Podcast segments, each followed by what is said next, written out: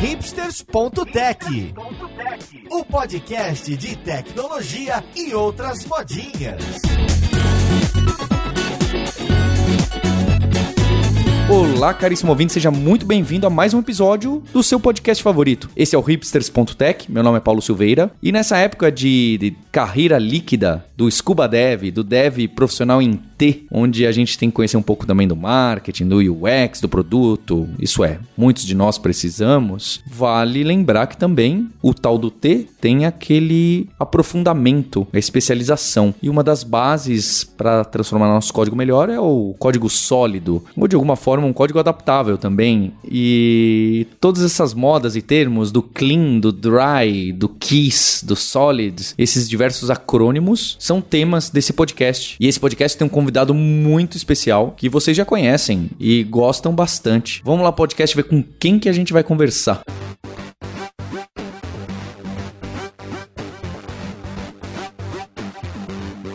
Para a conversa de hoje, eu tô aqui novamente com o professor doutor lá da Holanda. Olha aqui o Maurício Anishi. Quanto tempo, hein, Anishi? Fazia tempo que a gente não, não tinha você aqui, que eu não conversava com você, hein? Oi, Paulo, faz tempo mesmo. É, obrigado aqui por estar de novo. O episódio de Design Patterns que a gente teve algumas semanas atrás fez muito barulho. E então foi por isso que eu fui forçado a te convidar, viu? Olha só, eu não queria, mas tô te chamando aqui de novo. E junto com o Maurício Anishi, eu tô aqui com a nossa co-host Roberta Arcoverde. Tudo bem, Roberta? Tudo bem, Paulo? Como você tá? Corta essa parte aqui, mas vocês são ridículos, pelo amor de Deus.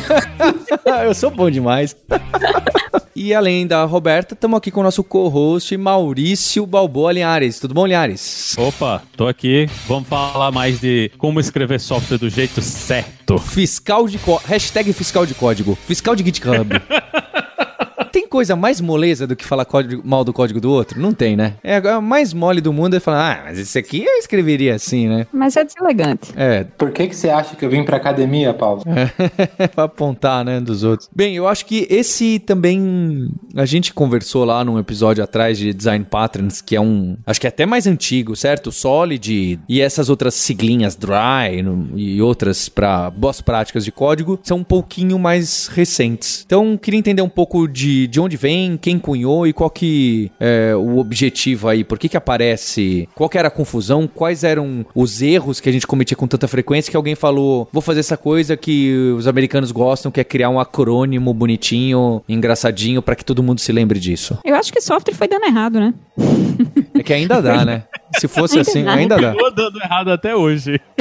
Não é à toa que se pesquisa tanto quais são as melhores formas de fazer software melhor, que dê menos problema, que dê menos erro, que seja mais fácil de manter, que seja mais fácil de evoluir. É porque existe uma massa de exemplos mal sucedidos muito grande e assim as falhas de alguns desses sistemas são catastróficas. Né? Você tem uma falha num sistema de software, tem um clássico que é aquele de raio-x, acho que era uma máquina de tomografia, que uma falha no, no software fez com que a radiação que ele emitia fosse, sei lá quantas vezes maior do que deveria, e enfim, isso coloca em risco a vida das pessoas. E hoje, agora que tem aquela outra frase cafona, né, que software comeu o mundo, isso fica muito mais presente. A gente tem muito mais software rodando para tudo na nossa vida. Tem software para o nosso micro-ondas até, enfim, para tudo. O software está o tempo todo nos ouvindo, inclusive, né? Alexa que não me deixa mentir aqui. E, e, e aí se torna mais e mais importante que esses sistemas possam ser mantidos, que possam ser evoluídos. E aí, para isso, a gente foi vendo que tinha um monte de problemas em comum uh, e um monte de situações em que você se encontrava quando estava evoluindo o software, né? Que você não simplesmente não conseguia seguir adiante.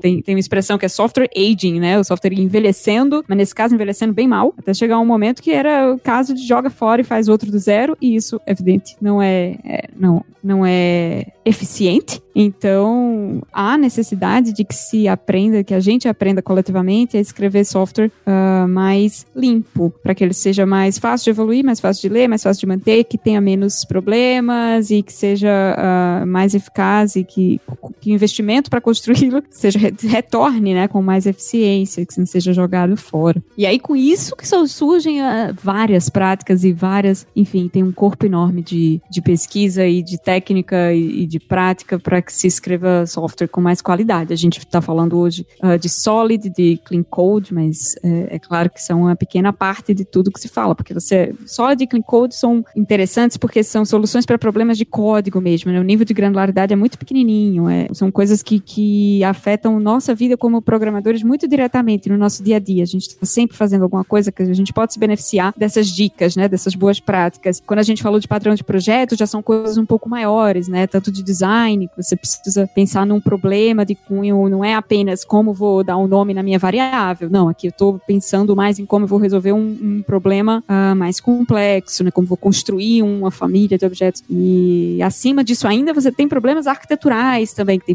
padrões de projetos arquiteturais, como fazer para modelar todo um subsistema, um conjunto de subsistemas, uh, enfim. Mas, como eu falei, todo esse corpo de conhecimento surgiu para tentar resolver isso aí, né? Para a gente construir software melhor, para que esse investimento seja, seja mais eficaz, mais eficiente. E aí, hoje vamos focar nas práticas que nos ajudam a fazer isso diretamente no nível de granularidade de código, né? Lá, lá embaixo, lá na, na linha de produção. Eu, eu acho que uma coisa interessante de, da maior parte dessas práticas é que o foco é sempre. Não, não, não é na hora que você está escrevendo o código, assim, necessariamente a primeira vez, mas na manutenção do código em longo prazo, né? Que todo mundo tem essa coisa na cabeça de que, ah, eu vou escrever o, o código agora e ele vai ser foda da primeira vez e não vai. A realidade é que a gente, a gente paga as contas de verdade, né? O salário da gente sai de manutenção de código, né? Não de escrever projeto novo, do zero, usando tecnologia, tecnologia do dia, né? Usando o framework JavaScript que acabou de sair. No fim das contas, o que realmente paga as contas e que mantém tudo funcionando é aquele software que você tá há um, dois, três anos rodando lá. E tem, tem até a, a eterna síndrome do segundo sistema, né? Você escreve o, o, o, Você tem aquele projeto velho que você está trabalhando há muito tempo e você olha assim: ah, agora eu entendo todos os problemas e eu vou escrever uma segunda versão desse sistema e além de que ninguém nunca consegue entregar o segundo sistema, né? Porque sempre tem um detalhe, uma coisa especial, um, um, um, caso que você não considerou, mas que a aplicação velha resolve, que nesse sistema novo você não considerou e que considerar ele agora vai deixar a coisa ainda mais complicada. Então, essa coisa da reescrita é, é no, no, dia a dia, né? No, no, mundo real, é, é bem mais difícil a gente conseguir fazer esse tipo de coisa. O, o sofrimento mesmo é manter aquele legadão lá que está funcionando e, e continuar escrevendo coisas e aumentar, adicionar funcionalidades e levar para. E eu acho que a grande sacada é que hoje toda empresa é uma empresa de tecnologia, né? Não importa o que a empresa faz, ela é uma empresa de tecnologia. E o software que ela está criando tem que viver para sempre, né? O software não vive mais poucos, poucos meses, anos, assim décadas. E como que você escreve um software que consegue sobreviver por décadas, que você consegue pôr desenvolvedores, o desenvolvedor está mantendo o software, o desenvolvedor vai embora, você põe uma desenvolvedora, ela continua mantendo o software. Como fazer isso acontecer? E o que eu gosto do Solid, da sigla Solid, é que ela combina meio que um monte de boas práticas que surgiram desde lá atrás e dá para o desenvolvedor daqui, ó. São essas cinco coisas que você tem que dominar muito bem. E se você entender elas bem, você vai conseguir escrever um software que é um pouquinho mais fácil de ser mantido do que se você não aplicar essas coisas, fizer totalmente o contrário. Então, de novo, aquela discussão, né? Quando quer conversar de Solid é para falar bem ou mal de Solid. Eu gosto ali das cinco ideiazinhas do Solid porque eles falam muito bem sobre como fazer software que vai ser fácil de ser mantido, evoluído, etc e tal, para sempre, não só para os próximos dois meses.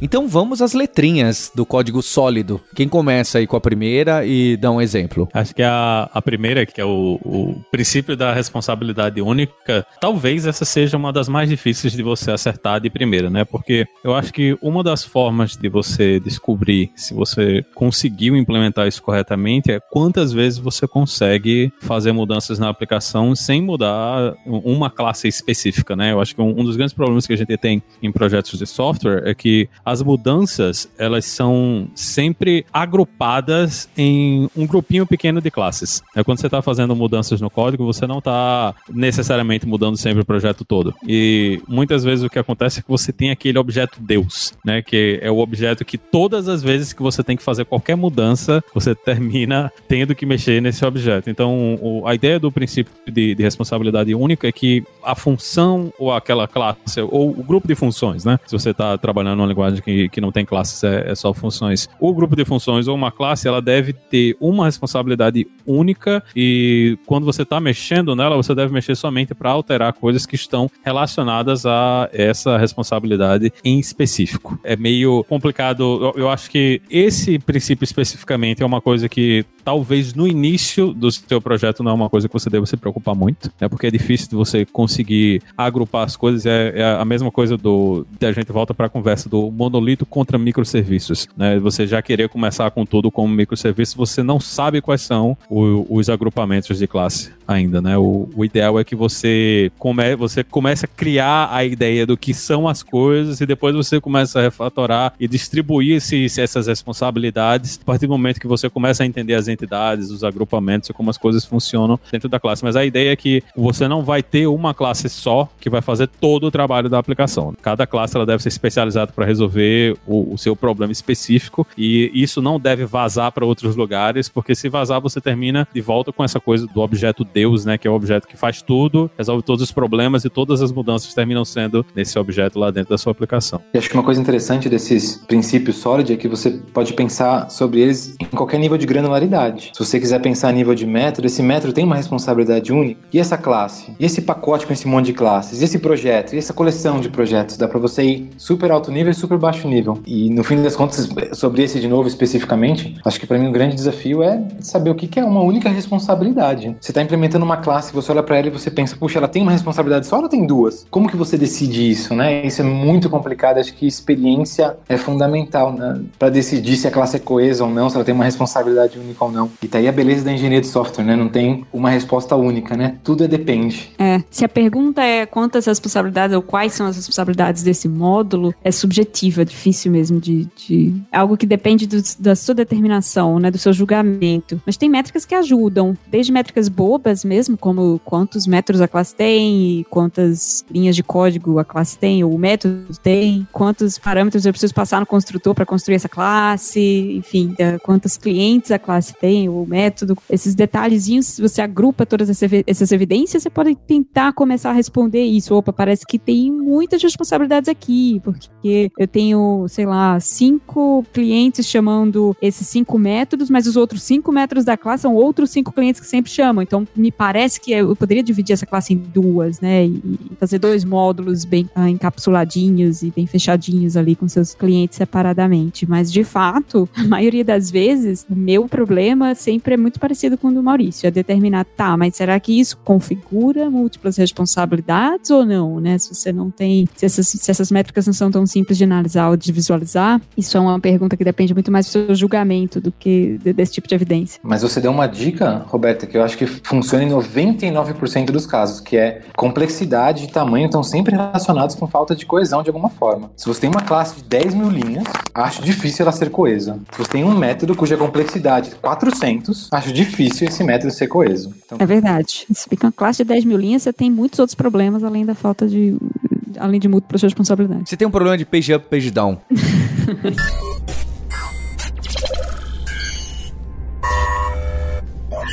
Bom, o, o O, né, a gente está indo pelas cinco letrinhas. Falamos do S, agora o O do Solid, que é o Open Close Principle, ou o princípio de aberto fechado. Eu sempre acho esses nomes muito engraçados. O, bom, o princípio de aberto fechado, ele tem, na verdade, a gente falou um pouco dele anteriormente também, porque a gente falou de herança de, de composição, mas ele traz duas coisas que você deveria procurar fazer, né? Que os seus objetos, que os seus módulos estejam abertos para extensão, por isso que é o princípio aberto, né? Uma parte dele, e fechados para modificação. Então, idealmente, sempre que você escreve uma classe, um método, etc., e você você, se por acaso você precisar estender aquele comportamento, estender aquela classe, deve ser fácil de fazê-lo uh, através de extensões, mas difícil de, de, modificar diretamente o comportamento daquela classe. E só para dar um, um, exemplo simples, por exemplo, uh, um, uma coisa muito fácil, muito simples de fazer, para que esse princípio seja aplicado, é, por exemplo, manter suas variáveis locais, as, as, os seus atributos da sua classe privados, né? Quando você dificulta que outras classes interfiram no estado do seu objeto objeto, né, ou, ou mudem o valor do estado do seu objeto, você está fazendo com que a sua classe seja, esteja fechada para modificação, fechada para mudança, né? E aí, se você requer que essas alterações sejam feitas a partir de métodos ou que, que alteram o estado da classe internamente, ela, você consegue mudá-la, mas você não altera uh, o estado diretamente. E aí você precisa estender aquele comportamento, você poderia fazer, por exemplo, ou você herda aquela classe, que é uma, uma alternativa hoje menos recomendada, ou você compõe,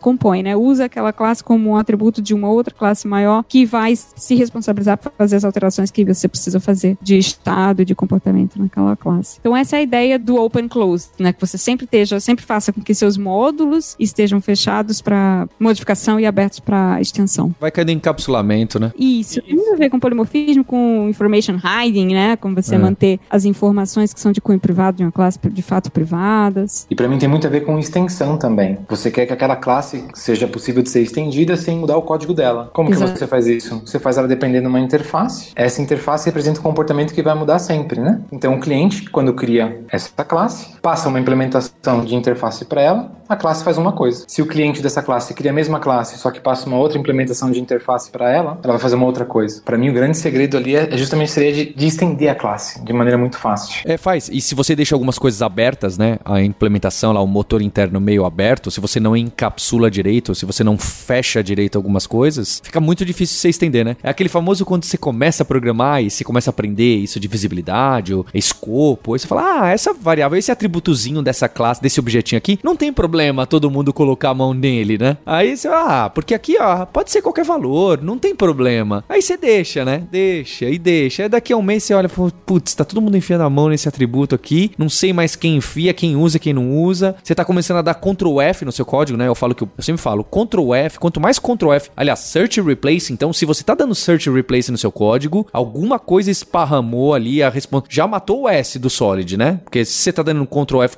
Replace é porque a responsabilidade não tá única, né? Tá em mil lugares diferentes, tanto que você tá tendo que trocar nos mil lugares. Então eu, eu acho que é curioso, porque às vezes a gente fala, ah, não, tudo bem de não ser tão fechado isso aqui. Só que você paga o preço lá na frente, né? E quando a gente não tem muita experiência, a gente costuma fazer mais apostas. Fala, não, aqui não, não vai dar problema isso aqui ser mais abertinho. Essa variávelzinha global aqui mais abertinha, não, não vai dar para estender depois. Não vai dar para estender depois. Não vai dar nem para dar manutenção depois. É, mas exatamente, porque não apenas em quando a gente fala em tempo de execução, né, de modificar as coisas, modificar estado, mas também modificar o código, como o Maurício falou. Para mim, esse inclusive é um dos princípios que talvez seja mais chatinhos de definir, porque ele é o, é o, é o core de, do design de orientação a objeto. Né? A gente está basicamente falando de polimorfismo, né? falando de interfaces e, e mudança de comportamento através de, de, de, extensões e de implementações de interfaces ou de subclasses ou de métodos virtuais e alterar esses comportamentos das classes através de, de sobrescrita. É porque a herança está ficando cada vez um exemplo pior de dar. Mas como o Maurício falou, ou passando a interface, e aí os clientes, e aí quem é cliente desse objeto pode passar o comportamento que quiser. Enfim, tudo isso, na verdade, no fundo, é, é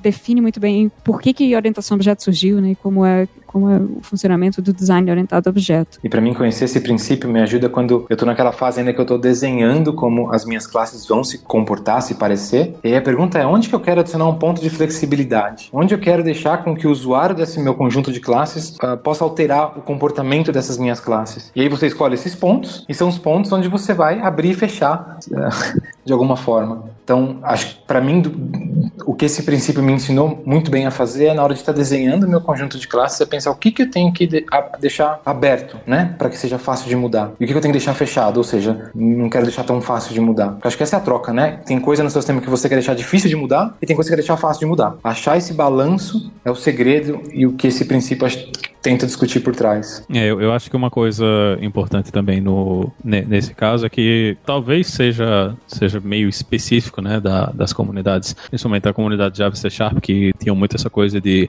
ah, a gente tem as propriedades dos objetos né, para expor e a gente se acostumou muito a estar tá sempre expondo todas as propriedades, né? Tá tudo visível ali. E depois tem um, uma das grandes leis de software é que se você expôs alguma coisa, alguém vai depender naquilo ali que você expôs. Não existe volta depois que a coisa vai para produção e tem alguém usando o seu código, você não pode simplesmente resolver, ah, eu vou tirar esse método, tirar essa propriedade, remover essa coisa específica aqui, porque é muito difícil da gente desfazer, né, depois que a gente coloca. E isso não é só para coisas públicas, né? Você não pode simplesmente fazer, ah, mas a minha API ela é privada só para o meu projeto e para o meu time. O seu time já vai depender daquilo ali e depois que eles começarem a depender da sua, para você fazer essa modificação vai ser difícil, né? Então, eu acho que uma das coisas que a gente tem que pensar também é que assumir que você só vai expor o que é obrigatoriamente necessário para você fazer uso da classe agora. Né? A gente não deve ter essa coisa de, ah, eu vou deixar esse método público, vou deixar essa propriedade pública, vou deixar essa constante aqui pública, porque tudo que você deixa visível, as pessoas vão invariavelmente depender. Né? A gente tem um caso numa das aplicações que a gente tem, o nosso, nosso API Gateway, e teve um pacote de constantes que a gente criou para coisas internas né, do Gateway, mas a gente não colocou ele em um, um pacote interno. Né? Ele não ficou dentro de um pacote interno escondido da, dos outros projetos. E a gente trabalha no, no, no Monorepo, né? Então, todos os times trabalham dentro desse mesmo repositório. E era uma coisa que é interna em um projeto que é muito específico, as pessoas, é um projeto que as pessoas não dependem diretamente, né? As pessoas só dependem do nosso API Gateway indiretamente e em runtime, né? Eles não dependem diretamente do código do gateway, mas alguém achou ah, esse arquivozinho com todas as constantes que a gente tinha, e são constantes assim, são coisas que são úteis para outras pessoas. É muita, muita coisa de constante de HTTP, de content type, essas coisas. E teve um dia que eu fui fazer uma mudança e eu vi que tinha dezenas de pedaços do repositório pessoas fazendo uso de um arquivo que na nossa cabeça era uma coisa que era específica da gente. E eu olhei assim e disse, pronto, não posso mais fazer essa mudança, porque eu expus essa porcaria aqui e agora virei virei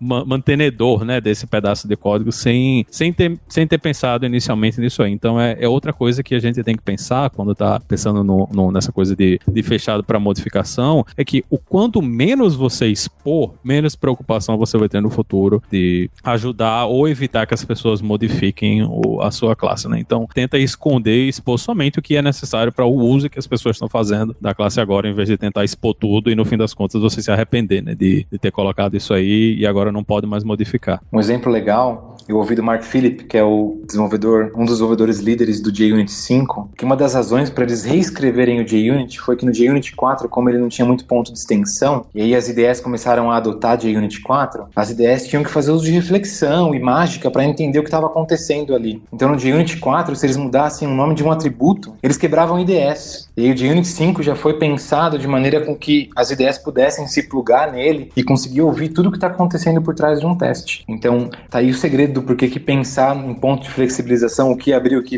o que fechar é fundamental. Ainda mais quando o seu, a sua aplicação, o seu framework cresce e tem milhares de usuários usando.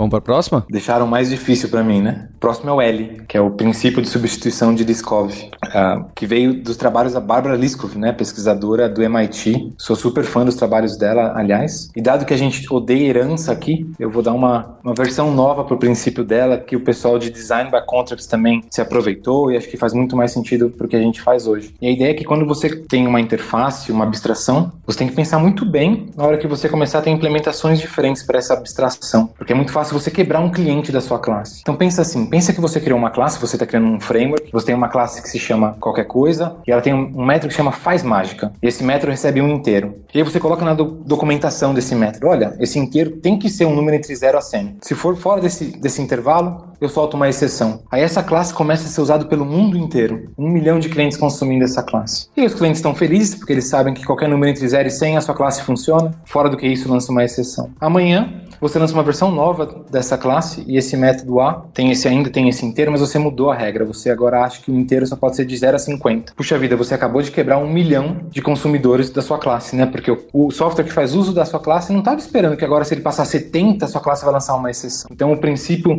eh, de substituição de Liskov discute exatamente isso. Como que você pode mudar essas pré-condições, que é o nome certo disso, né? Então, esse inteiro, variável A qualquer, tem que ser entre 0 e 100. Se você criar uma classe filha dessa, como que você pode mudar essa pré-condição? Ele pode ser entre 0 e 100? Posso diminuir, deixar mais restrito entre 0 e 50? Acho que não. Mas o que você pode deixar mais frouxo, né? Se for entre 0 a 150, você não quebrou ninguém, todo mundo que usa de 0 a 100 tá funcionando, e você acabou de deixar pessoas que querem passar 110 também agora funcionam. E a mesma coisa para o retorno do método, você pode pensar de maneira análoga, esse método retorna alguma coisa, se você mudar sem pensar muito bem, você pode quebrar todo mundo que estava esperando alguma coisa daquele método, e agora o seu método retorna alguma coisa totalmente diferente. Então, esse é o LSP, né, o princípio de substituição de Discovery, e que ele é, para mim, sem dúvida, talvez o mais difícil de explicar, porque requer uma capacidade de abstração muito grande né, do, do leitor, do, do, aluno ali, para entender que, que essa classe vai ser usada por um outro sistema, e esse sistema né, depende da abstração e pode ser qualquer coisa, por causa do polimorfismo, pode vir classes do tipo diferente. Então é muito difícil de, de, de realizar, de, de, perceber no começo, mas fundamental se você está criando um sistema orientado a objetos e que você vai ter muitos clientes consumindo as APIs que você está criando. Eu acho engraçado o que é um bom professor, porque o, o Maurício começou dizendo, ah, deixaram mais difícil para mim. Ele explicou de uma forma que ficou muito claro, ficou pra, bom, é, muito simples, fez muito sentido. Ou seja, um, um princípio que deve ser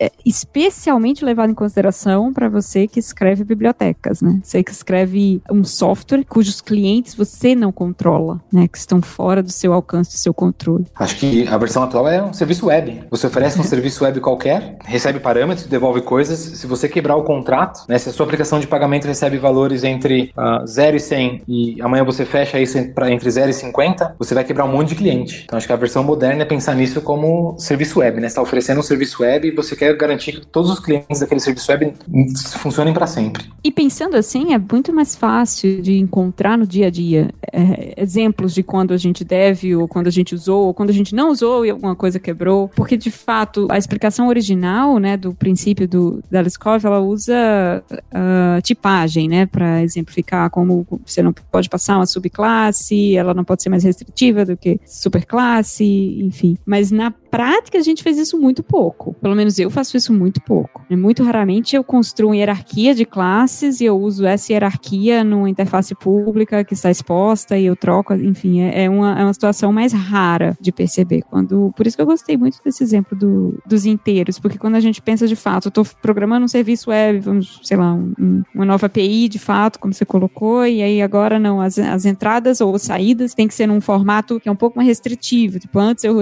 permitia um double, agora eu permito inteiro, eu limito de fato o range dessas entradas e saídas, e é muito mais fácil para mim visualizar como isso pode quebrar clientes que não esperam que essa restrição aconteça. É, eu acho que às vezes a gente está lendo APIs, né? A gente está lendo APIs, então a gente lê interfaces ou classes mães que falam: olha, aqui essa é a funçãozinha que ordena os números. Né? Aí ele fala: atenção, se essa ordenação vai ser estável ou não, né? Estável é aquela que se os números que dão empate vêm na mesma ordem que, que foi dada, né? Ou sei lá, deixa eu tentar dar um exemplo com uma palavra mais é, menos acadêmica, né? Ah, olha, aqui eu não tô. Se eu aceito nu ou não, não tá especificado, hein? Então não se prenda a isso. Aí as pessoas. Porque se as pessoas se prendessem a isso, né? Se a implementação, não, essa aqui aceita nu e vai de boa. Na hora que você troca aquela estratégia, aquela subclasse, aquele ponteiro de função para alguém que não aceita o nu de boa, você tem um problema. É um negócio de desenhar pelos contratos, né? Se projetar pelos contratos, você respeitar interfaces. Tem a ver com o que a gente falou lá no, no episódio episódio de Design Patterns, que é programar para interface, não é? Para você não ficar acoplado aí com alguns detalhes, que depois aquilo pode mudar e aí você vai ter problemas. De novo, tem a ver com extensibilidade, com manutenção, com poder trocar, poder alterar. Faz sentido? Tem, tem muito a ver também com experiência do usuário, né? Que a gente tem vários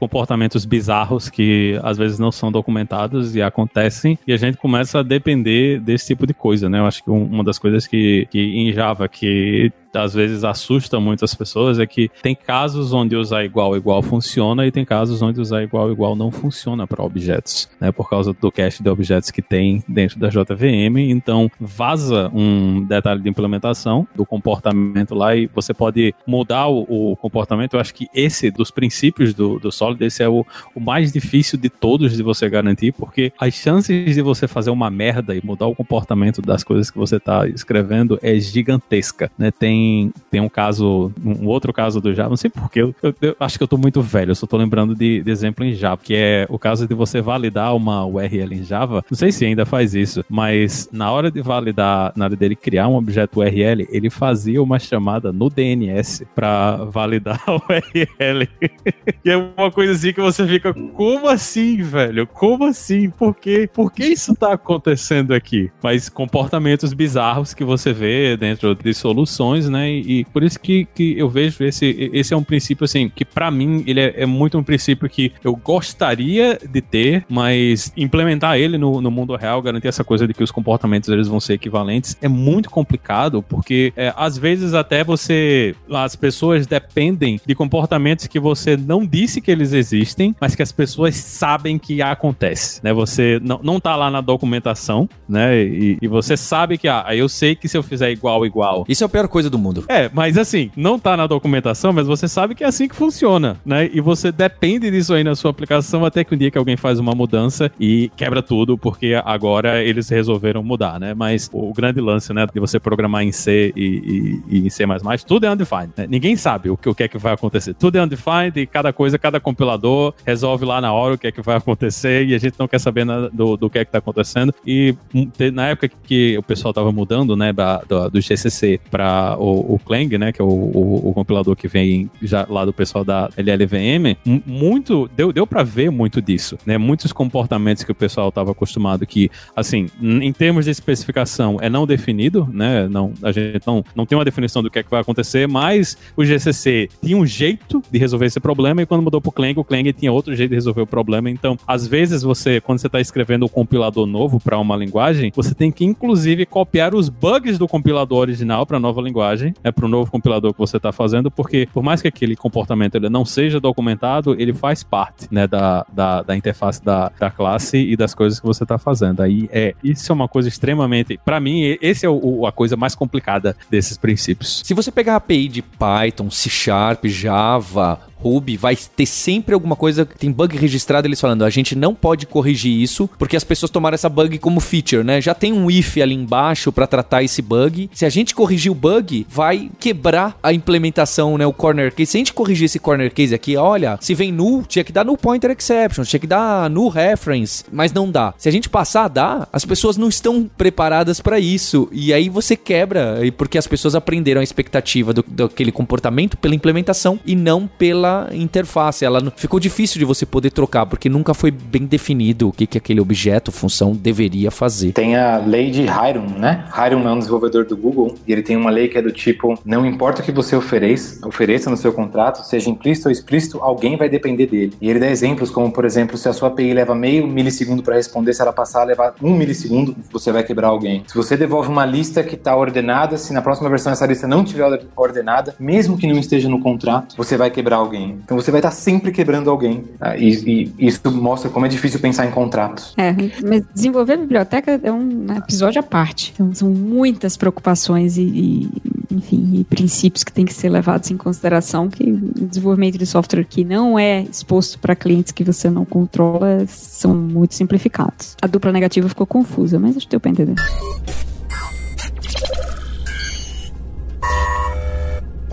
Acho que podemos ir pro I, né? Eu não sei qual é a I. Quem me ajuda? Interface Segregation. O, I é o contrário do, do L, eu acho, porque é o, é o, mais fácil de explicar. Por isso que eu puxei. Que o I basicamente fala é, segregação, é, mantém as suas interfaces pequenas e coisas, né? Ela, ele tem um pouco, ele é um pouco parecido com o primeiro do Single Responsibility nesse sentido, mas a ideia é essa de que você as interfaces do seu sistema, elas, você sabe quando a gente tinha antigamente o padrão fachada, dizia pegue todas as interfaces do seu sistema e combinem numa grande fachada para que o seu grande sistema se comunique com outros grandes sistemas de forma simplificada. Então o I fala exatamente fazer o contrário. Mantenha as interfaces do seu sistema, ou não, né? Na verdade, ele fala para manter o, o, essas, todas essas interfaces que você combinaria numa grande fachada, que elas estejam encapsuladas e que elas sejam, uh, que elas tenham as responsabilidades unificadas do subsistema que elas representam. Né? Por isso que é segregação de interface, manter as, as, as interfaces dos seus sistemas separadas de acordo com as responsabilidades que ela tem, porque muitas interfaces, né, para clientes específicos é melhor do que uma grande interface que atende a muitos objetivos, a muitos propósitos. Não é isso? Lembrei bem, né? Lembrou. Eu acho que um, um, dos grandes exemplos que a gente tem disso aí é Go, né? Um, um, dos, uma das coisas principais que o pessoal fala muito, né? Que você vai ver sempre no, nos documentos da linguagem e de como, até da API pública, né, da linguagem, é que normalmente as interfaces, elas têm um método e quando você precisa reunir mais do que uma coisa, por exemplo, você precisa de uma coisa onde você pode ler bytes, mas e essa coisa, ela, ela também pode ser fechada, como por exemplo um arquivo, né? Você pode ler bytes de um arquivo e você tem que fechar o, o arquivo depois que você está pronto nele. Então, tem uma interface que é o reader, tem o método read, que vai ler os bytes, e tem uma interface closer, que é uma interface que tem o método close. Então, as duas interfaces são separadas e quando, quando você tem, no caso do arquivo, ele implementa as duas interfaces e tem uma interface, que é as duas interfaces juntas, né, que é o read closer. Então, você consegue separar essas coisas de, de forma que a, a API, ela não precisa um arquivo, o arquivo ele vai, no geral, ele vai ser um read closer e um write closer, né? Porque você tanto pode ler como você pode escrever de um arquivo, mas o seu código, ele não precisa entender tudo isso. O seu código, ele pode simplesmente dizer, olha, o meu código, ele só quer saber que eu posso ler bytes de, de alguma coisa, né? Então, ela tem, eu só quero alguma coisa que me dê alguma coisa de leitura de objetos, né? Que eu possa lá chamar o método read, ler uns bytes disso aí. Pronto. A única, a única preocupação que eu quero ter no meu código é essa. Então, você pode definir o seu código como sendo isso. O seu código, ele recebe uma coisa que tem um, um método read que lê bytes de alguma coisa. Você não sabe o que é que é, de onde vem, mas você sabe que você depende somente da, daquela interface. E a vantagem da gente trabalhar dessa forma é que, primeiro, testar é muito mais fácil, porque você não precisa mais, principalmente se você está fazendo lá testes de unidade, né? Você não precisa mais fazer o mock, é fazer aquele objeto de mentira, né? Para você testar ali na hora com 50 métodos, você vai colocar só o método que você precisa e mudanças em outros métodos, né? Ou adições a, a coisas que não são o método que você usa, eles não afetam a sua classe. Então você consegue definir, você pode, você pode definir especificamente, e isso é uma coisa que, mais uma vez, em Go a gente faz muito, é que, ah, eu tô, vou depender, tem, tem aqui uma dependência para mim, que é uma, uma estrutura, né? Uma estrutura de dados, um objeto mesmo, mas você não coloca aqui o seu código, ele depende do objeto. Você define uma interfacezinha só com os métodos que você chama e você depende dessa interface. Como o Go tem essa coisa de, de herança, uh, é, de tipagem estrutural, não é herança, é tipagem estrutural, se o objeto, a gente não disse que um objeto implementa uma interface em Go, né? Se o objeto, se a interface, a interface que você definiu, existem os mesmos métodos lá no objeto, o objeto automaticamente ele implementa essa interface. Então é bem fácil de você fazer isso em Go. Então o que a gente faz é que a gente define uma interface com um, dois, três métodos, né, que você chama nesse objeto e você depende somente dessa interface. Você não sabe nem qual é o objeto que você está chamando, contanto que o objeto ele tenha esses métodos lá implementados dentro dele. Então facilita muito na hora de você escrever o código, porque você consegue modificar esse objeto fora, né, sem causar nenhuma mudança para clientes do objeto, porque os clientes eles podem depender de coisas extremamente específicas, que no geral é o que a gente quer fazer, né? Se você não depende de tudo da classe, uma mudança em outro método que não está relacionado ao que você está fazendo não deveria quebrar o seu código, né? E isso é uma coisa que termina acontecendo muito, mas dá pra gente resolver esse tipo de problema. Sabe uma outra evidência que eu tenho sempre de que tem uma interface? Quando a gente fala interface, pelo menos quando eu tô falando interface, eu não me refiro necessariamente àquela unidade de encapsulamento que a gente define como public interface e dá um nome, né, em C Sharp e em Java, né? Mas de qualquer objeto que tem uma lista de métodos ou propriedades que eu consigo chamar como cliente. E aí, para mim, uma evidência muito clara de que o método tem, tem uma interface de, de comportamentos muito extensa, né, que precisaria ser segregada, que poderia ser segregada, é quando você está programando e você bota um objeto qualquer, uma, uma, variável qualquer e dá um ponto, e aí o IntelliSense cresce um scrollzinho, assim, fica pequenininho, a barrinha de scroll. tem milhares de métodos e você desce, procura, não, eu quero só.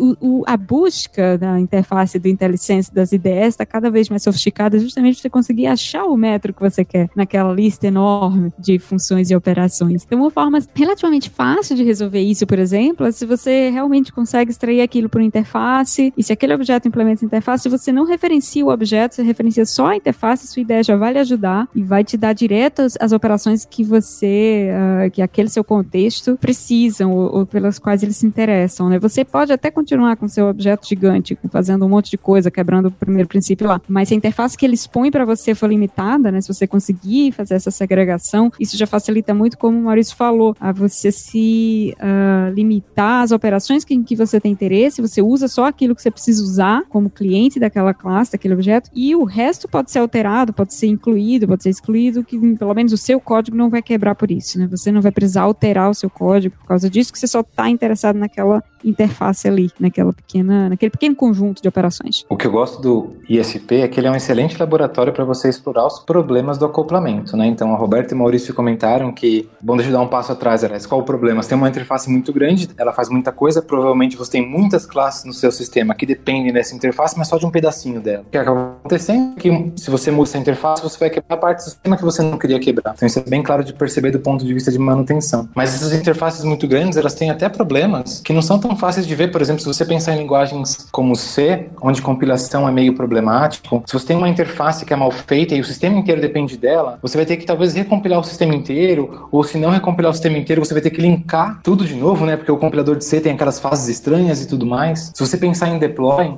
mesmo na aplicação Java, você tem uma biblioteca ali, uma classe que é uma interface que é maior do que deveria ser, muitos projetos dependem dela. Você mudou ela, talvez você vai querer redeployar todos os seus projetos que fazem uso dessa interface.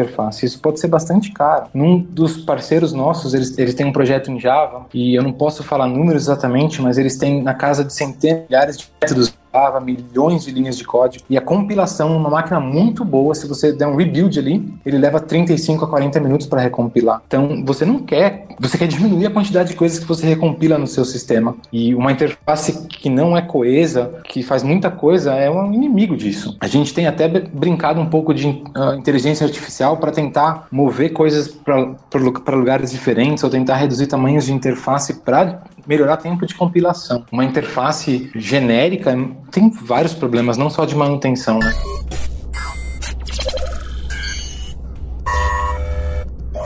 Bora pro D? Esse é a definição do javeiro, né? Eu acho que esse é o princípio mais javeiro de todos, que é injeção de dependências. E é uma coisa que você, você fala isso no meio de um grupo de programadores Ruby, todos eles têm um infarto exatamente na hora que você termina de falar. É, mas eu tenho visto o pessoal de JavaScript falando. Em Angular, especificamente, né? Que parece que você está programando em Java, que é o. Acho que foi, foi uma das coisas que eu achei mais esquisitas. Vão, vão, vão, vão com certeza falar mal e querer me matar porque eu estou dizendo isso, mas Angular parece que você está programando alguma coisa no Spring. Né? Tem Factory, tem todas as coisas. Você parece que o cara que projetou o Angular, ele olhou pro Spring e disse: Isso aqui em JavaScript vai ser legal. Ué, mas não é uma, não é uma coisa boa? assim, eu, eu não achei legal. mas eu sou o cara de React, então aí é cada um com seus problemas, né? Mas a, a ideia da, da, da, injeção de dependências é, é uma coisa que você provavelmente está fazendo na, na sua aplicação, né? Que é que você não vai criar todos os objetos nos quais você depende né? Você vai receber esses objetos com um parâmetro, vai receber isso aí num construtor, vai receber isso aí numa propriedade, porque se você coloca a responsabilidade de criar todas as dependências dentro do seu objeto, né? O seu objeto ele deixa de ser somente o próprio objeto e ele vira também a dependência. Você não consegue arrancar a dependência dali de dentro do objeto, né? Tá todo mundo agrupado, a lógica de criação, ou a, provavelmente a, a lógica de configuração, todas essas coisas estão ali dentro do seu objeto, então ele deixa de ser somente ele sozinho fazendo no trabalho dele, ele vira também aquela dependência que está lá, porque ele fica dependendo diretamente daquilo ali e, no geral, ele fica dependendo da, da implementação concreta, né? Ele depende de uma coisa específica ali para dentro do código e isso é uma coisa que é complicado. Eu acho que um, um dos casos que é um talvez seja o problema que eu, que eu mais vejo repetir no, no código, que é, é um problema até simples, é trabalhar com data e hora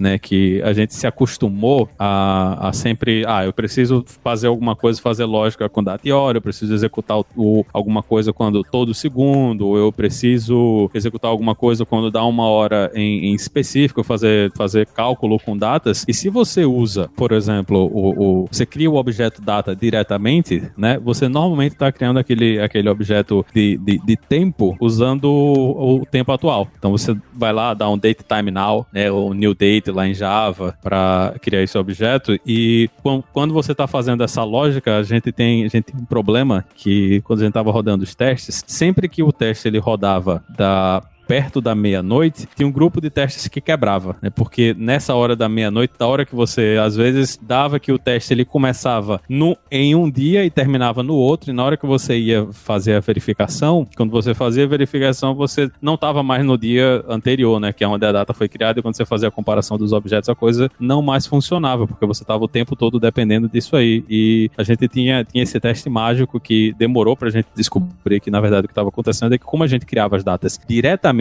dentro da classe, a gente não tinha uma, uma forma de injetar né, a, a, a data ou esconder esse detalhe de, de, de como a data estava sendo criada, era bem difícil de garantir que esse teste, quando ele passava da meia-noite, ele saía de um dia para o outro, ele não funcionava. E quando aconteceu também a mudança da.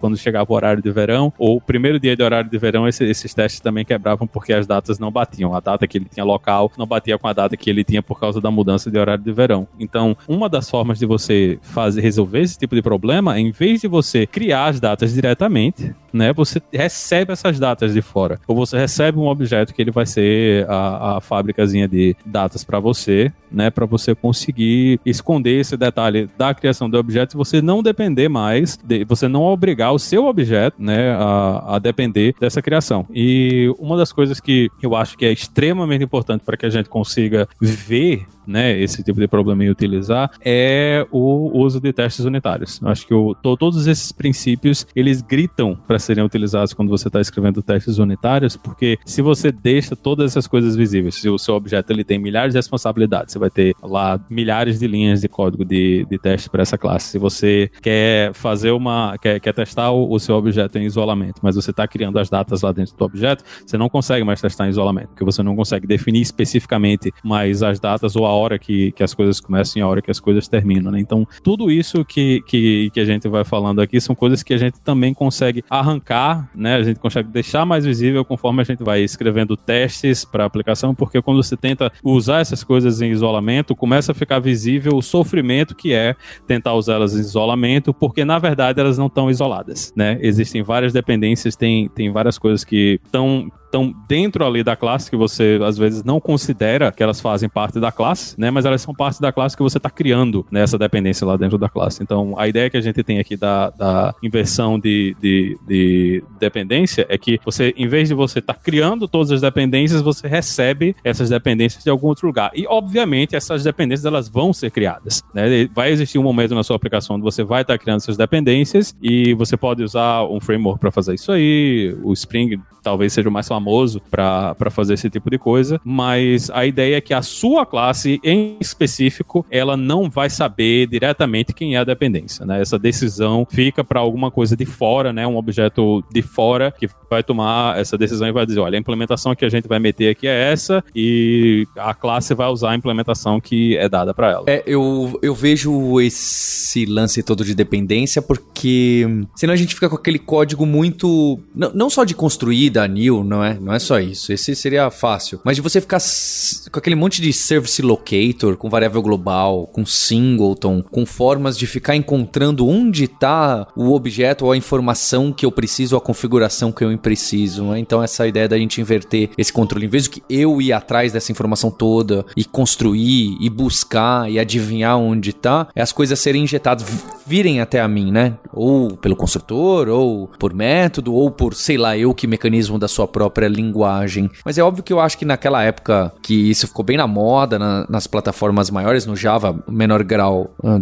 .NET, acho que a gente levou isso ao pé da letra um pouco demais, né? E eu, era tipo proibido da New usar um Service Locator ou, ou buscar algo. Era proibido. Você tinha que fazer tudo via. Além, você tinha um construtor que recebia 85 parâmetros, sendo que 83 deles eram New simples, que não passava nem parâmetro pro construtor de alguma coisa, porque, ah, vai que um dia fica complicado como que resolve essa dependência, né? Essa palavra de resolver no sentido americano inglês, né? De, de buscar e, e, e descobrir como onde tá, não é? O livro do Steve Freeman e do Ned Price, aquele Growing Object-Oriented Systems Guided by Tests, ele faz uma discussão muito interessante de objetos que você precisa inverter a, a maneira com que você lida com ele, então receber pelo construtor e deixar alguém criar, de objetos que você mesmo pode dar, dar um new e instanciar por conta própria. E a, a sugestão deles é que basicamente se você tem uma ferramenta que a sua classe precisa para fazer o trabalho. Então você tem uma classe que lida com alguma regra maluca de nota fiscal e você precisa de uma classe que vai para o banco de dados, isso é meio que uma ferramenta. Essa faz mais sentido você receber pelo construtor.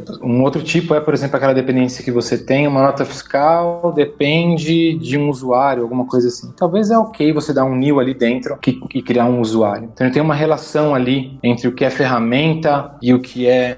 Eu não me lembro o nome que ele usa, ele coloca três classificações mas ele faz uma discussão nesse sentido também, né? Será que precisa inverter tudo? Sabe o que é interessante? É ver a, a sinestesia entre os princípios, porque a gente está falando da injeção da dependência ou versus ir buscar a dependência, né? E quando a gente vai buscar a dependência, a gente automaticamente assume essa responsabilidade também por saber onde buscar a dependência. Então você acaba agregando mais responsabilidades naquele módulo um, do que ele já tem. E isso fere o primeiro princípio. Então é engraçado como às vezes a solução que teoricamente é para resolver um problema de um dos princípios, ela afeta outros também de, de forma uh, correlata e, e, e, colateral. E mesmo esse princípio da inversão de dependência, ele de alguma forma é relacionado com o princípio do aberto e fechado, porque quando você começa a pensar o que, que depende do que, você quer sempre de alguma forma depender de algum, alguma coisa mais abstrata do que você mesmo, né? Então, você está ali na sua classe, você vai depender de alguma outra coisa, essa outra coisa tem que ser um pouquinho mais abstrata do que você, você quer depender de coisas que são estáveis, né? Pulei muito, acho que voltando, por que, que você quer depender de coisas que são mais abstratas? Porque coisas mais abstratas são mais estáveis, elas tendem a mudar menos. Então você quer depender de coisas que vão mudar menos, elas não vão te propagar a mudança. Então, nesse, quando você vai inverter a dependência, só sair jogando coisa pelo construtor não faz sentido. Você tem que pensar em depender de coisas que são mais abstratas do que você. E aí entra de novo o papel do software designer, né? Da pessoa que está desenhando, modelando as classes, para pensar em como essas coisas se relacionam. Essa discussão aparece no Solid, nesse, nesse DIP, inclusive, e eu me lembro também de ver essa discussão no livro do Grady Bush, no livro de Jeremy L., onde ele também discute como que ele chama, ele usa um termo meio que hierarquia, eu acho que é a palavra. Ele fala, puxa, o que, que, que é hierarquia? Porque a gente liga com herança, mas ele está discutindo a ideia de que classe, partes dos seus temas são mais abstratas do que as outras, né? E essa relação é uma relação que tem que ser muito bem pensada, porque o contrário você não quer, né? Você não quer que a sua abstração dependa de uma coisa super concreta, porque aí parou de ser uma abstração. E essa é uma discussão que também dá para fazer dentro desse DIP. Compliquei muito, deu para entender? Não, Deu. É, porque acho que uma coisa muito legal do Solid é que dá para você realmente começar a viajar e filosofar do que, que é um modelo orientado a objetos de verdade. Né? E não é só um bando de classes ali que de alguma forma se comunicam, mas é em, em definir abstrações, em definir como que essas abstrações se comunicam. Se você pega a linha de pensamento do Steve Freeman, interações entre objetos, tudo para ele mandar a mensagem de um objeto para o outro, né? Então abstrações conversando com abstrações e elas juntas fazem um comportamento maior. Eu acho que esse para mim é o segredo aí de modelagem que se você entra fundo no Solid, você começa a perceber que essas coisas fazem muito sentido, só que elas são mais difíceis do que parecem. E é por isso que desenhar um sistema OO flexível, bonito, dá muito trabalho.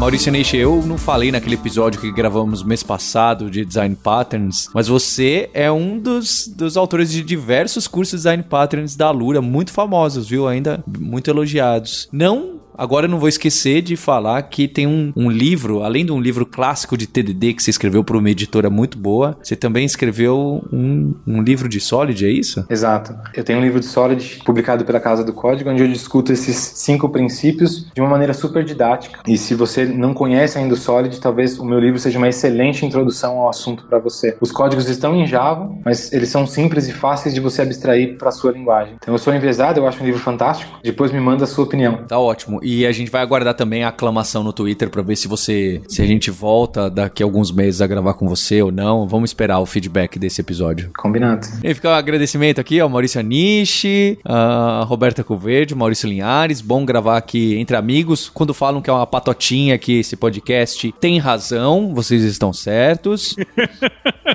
É uma crítica válida, mas também vocês viram que várias vezes apareceram pessoas dos podcasts dos segundos colocados de podcast tecnologia.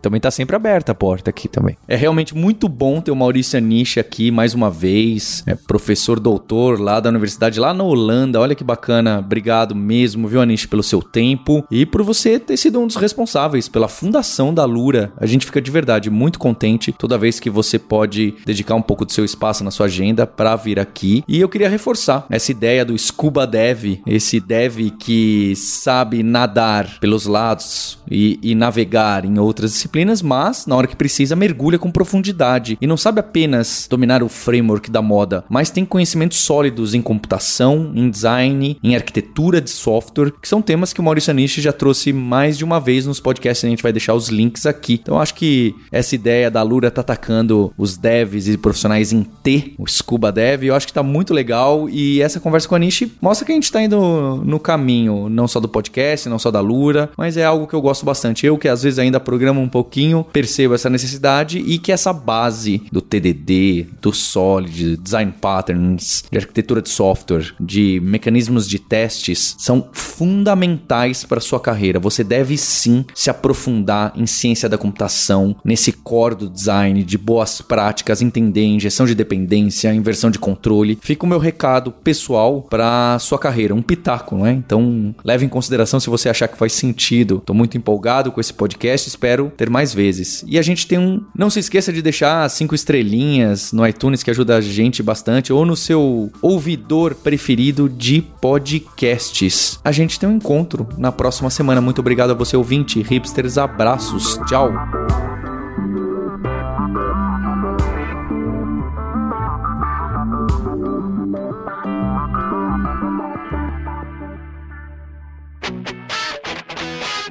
Você ouviu o hipsters.tech, produção e oferecimento alura.com.br, cursos online de tecnologia e Kaelon, ensino e inovação. Edição Radiofobia, podcast e multimídia.